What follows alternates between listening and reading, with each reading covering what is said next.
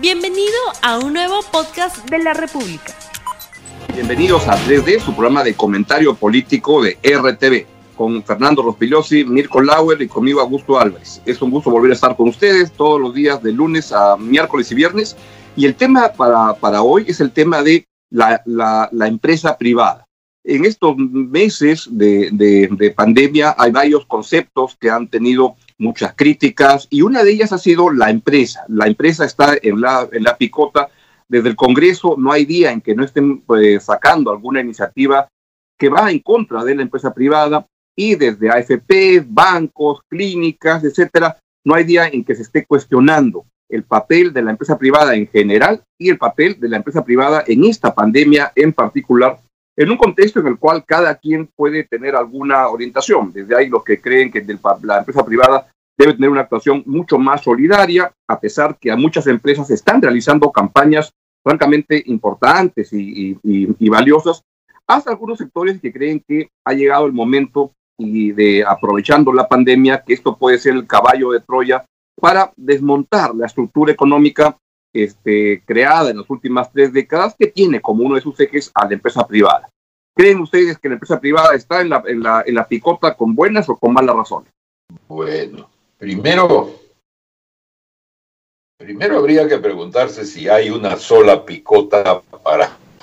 A ver, ahorita se descongela la, la, la imagen de Mirko. Si no, en, entra tú, Fernando, mientras se, se, se, corrige lo de, lo de la señal de Mirko.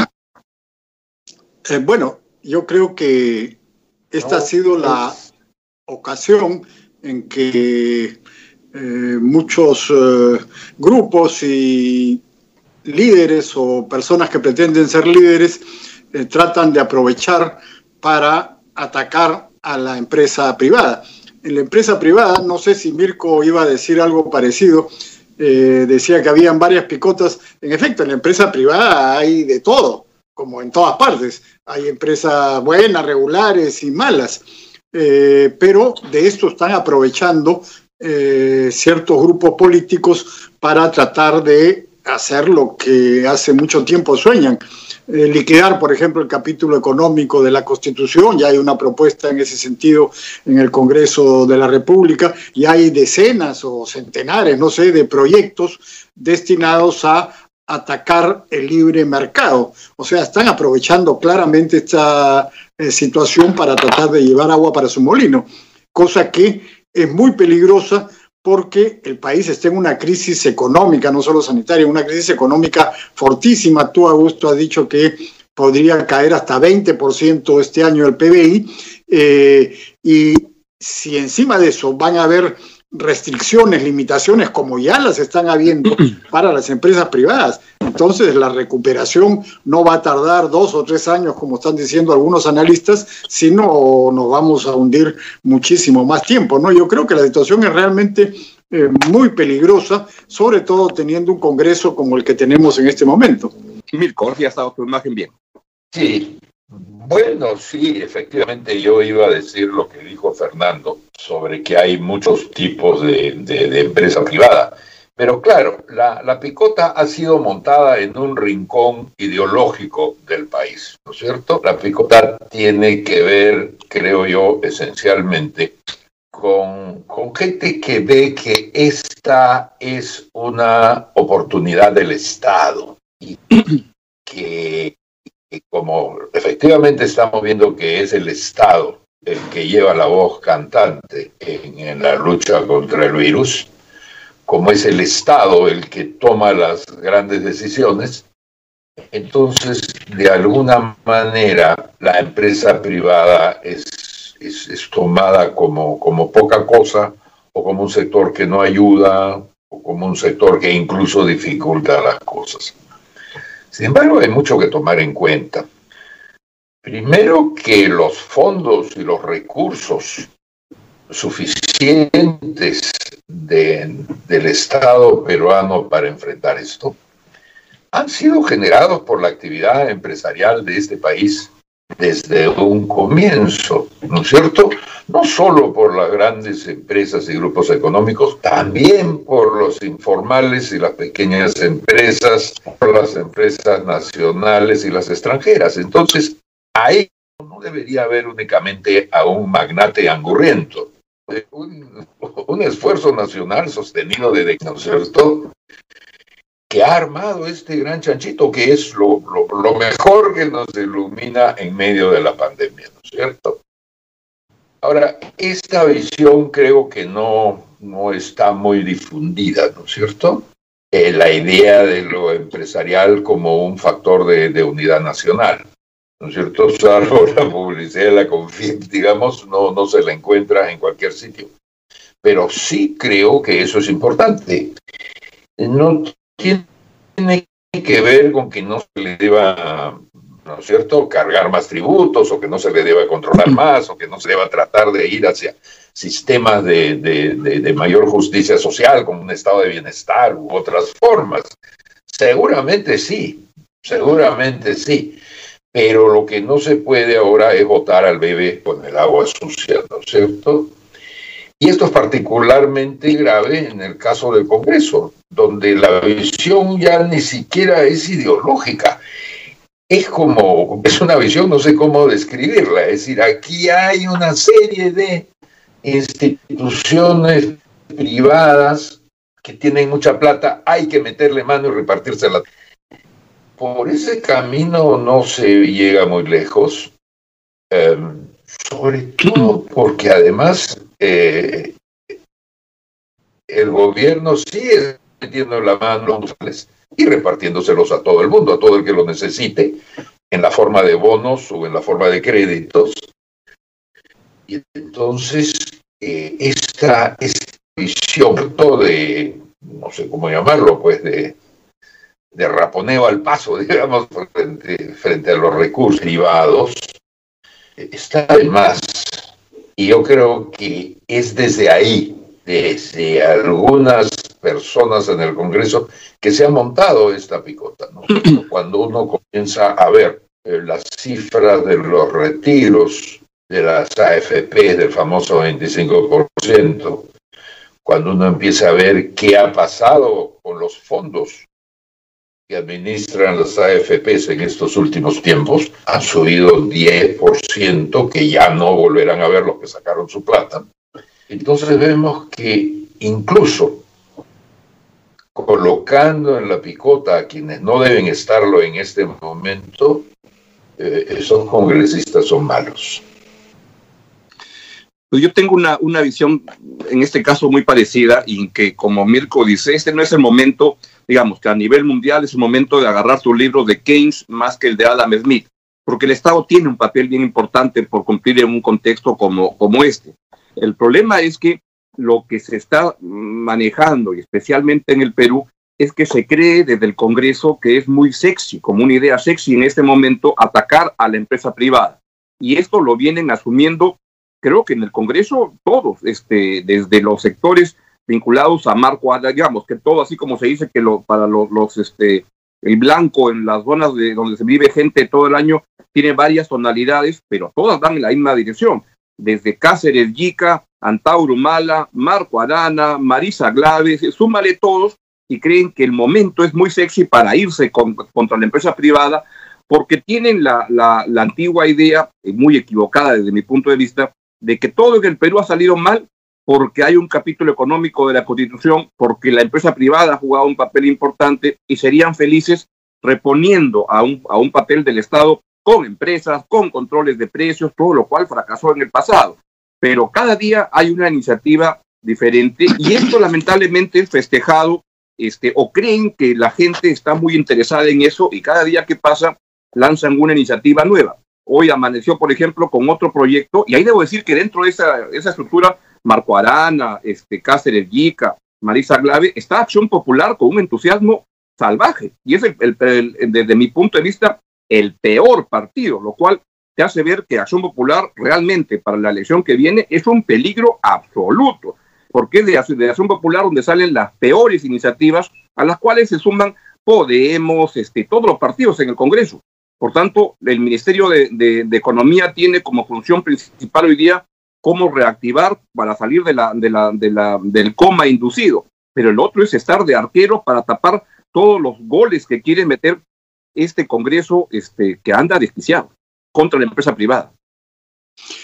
Bueno, eh, estamos de acuerdo con el Congreso, pero hay que eh, señalar también que el gobierno está poniendo eh, su toque en este tema. por ejemplo, con todas estas absurdas restricciones que tienen para, que han dictado para reanudar las actividades económicas están asfixiando a las empresas.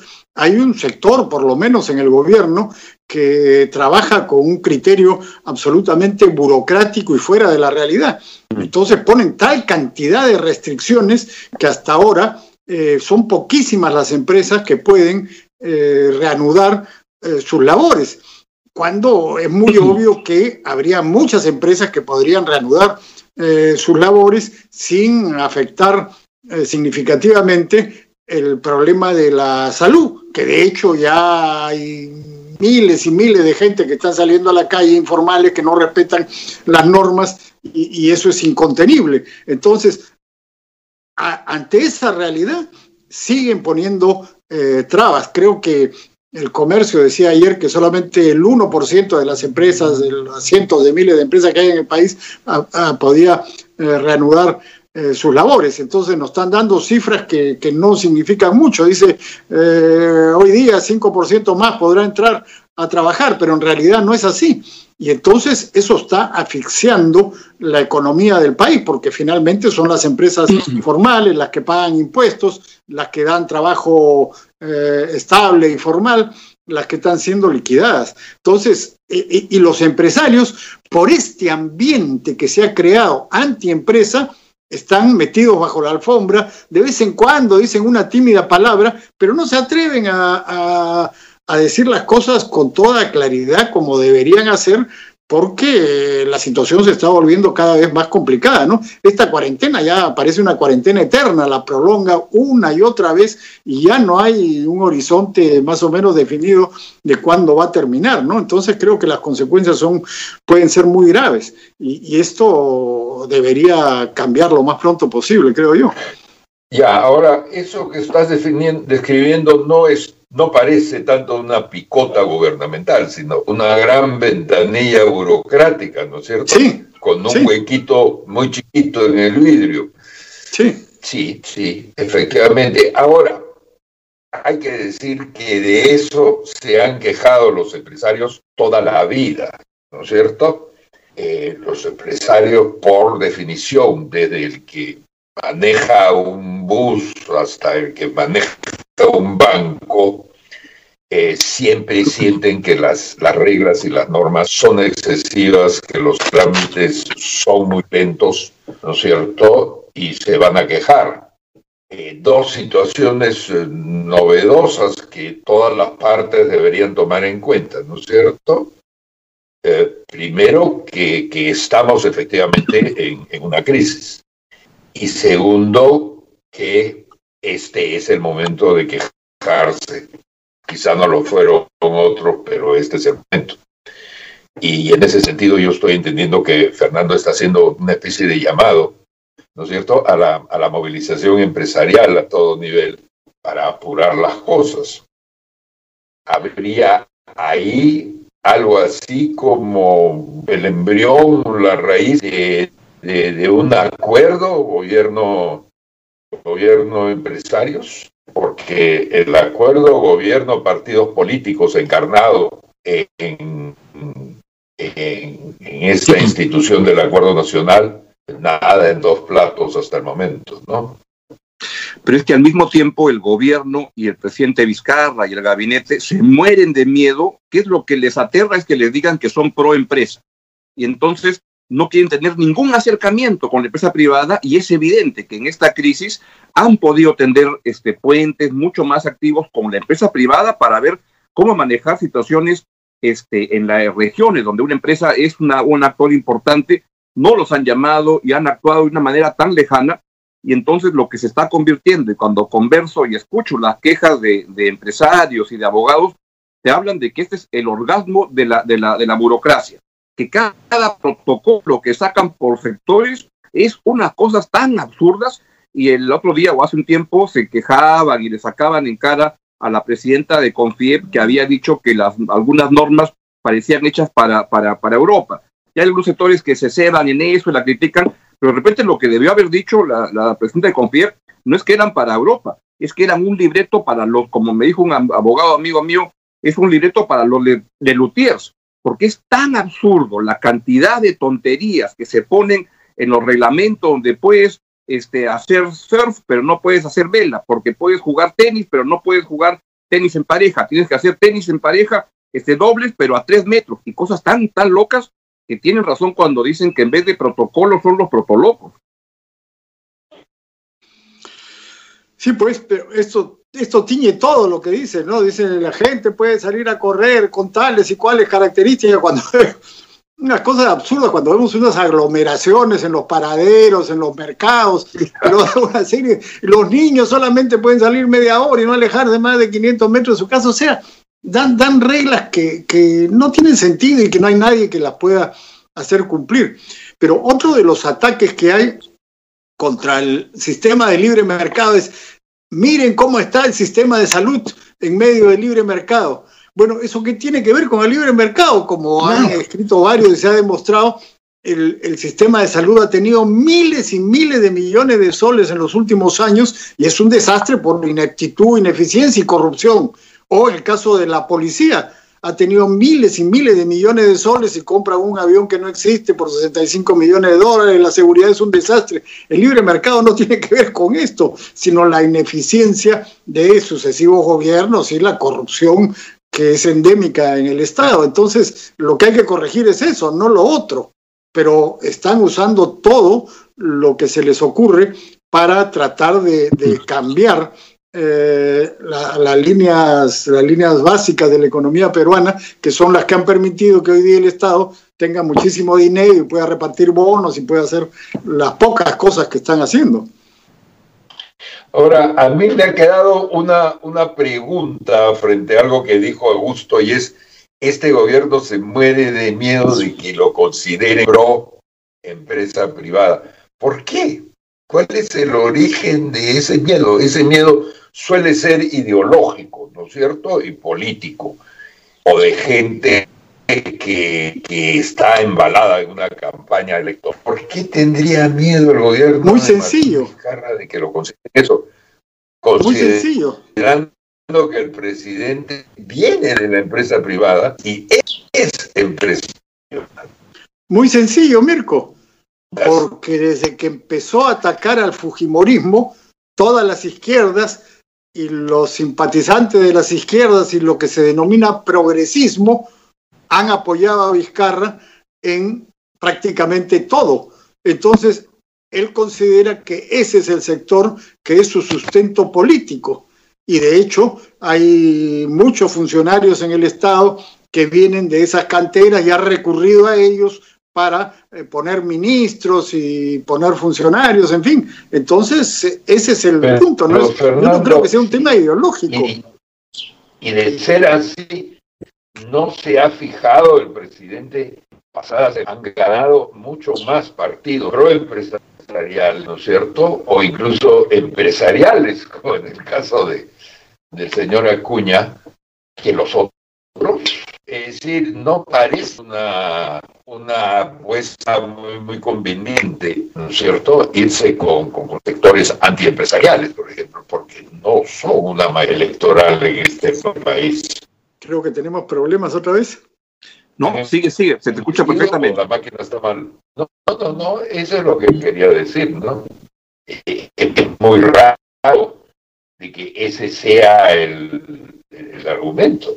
Es que en esta temporada, este, creo que en general lo que hay en el ambiente es creer que, que lo más sexy en esta campaña electoral que viene y en este momento es ponerte contra la empresa privada y que eso te va a dar una, una, un beneficio político. A partir de la idea de que uno se va creando a veces monstruos y dice, ¿por qué estamos tan mal? En la pandemia nos hubiera ido mejor si no hubiera sido porque la empresa es y los dueños de las empresas son gente egoísta que solo se llena los bolsillos de plata, entonces nos buscamos algo para justificar de por qué la pandemia nos ha agarrado tan, tan duro y de eso se contagia el Congreso de una manera, eso sí es una pandemia en el Congreso total, todos, casi muy pocos están en contra de eso y en el gobierno igual, el ministro, el presidente Vizcarra o el, o el Vicente Ceballos andan preocupados de que no lo vayan a identificar, de que dan medidas a favor de la, de la empresa y no son capaces de decir cosas tan elementales como Oye, en el, el empleo se requiere empresas.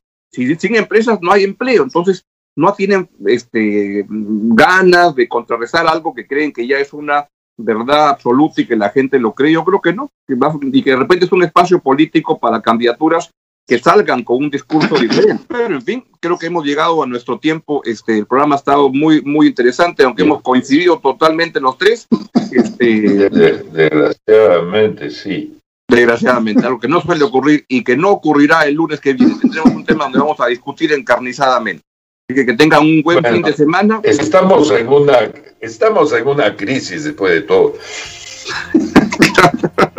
Así es. Entonces, difunde este programa a quien quiera y a quien no quiera. Y este, nos vemos el lunes a las 8 y 30 aquí en RTV en 3D. Que tengan buen fin de semana. Adiós. No olvides suscribirte para que sigas escuchando más episodios de este podcast.